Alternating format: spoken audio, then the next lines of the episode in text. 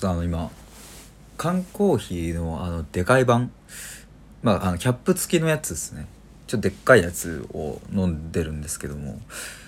あのそのボトルの表面にその書いてある文言を見てちょっと思った話なんですけども。そこにねバリスタ厳選って書いてあったんですよ。バリスタって誰ってなるじゃないですか。僕この類のちょっとこうなんか表記の仕方結構前々からねすごいねあの注目いっちゃうんですよね。なんかこ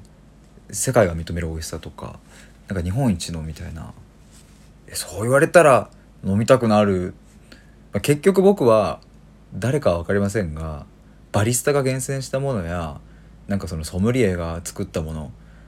誰かは分かんないけど、まあ、厳選されてるなら美味しいでしょって思っていつも買っちゃいますしお店に入ってますっていう話でした。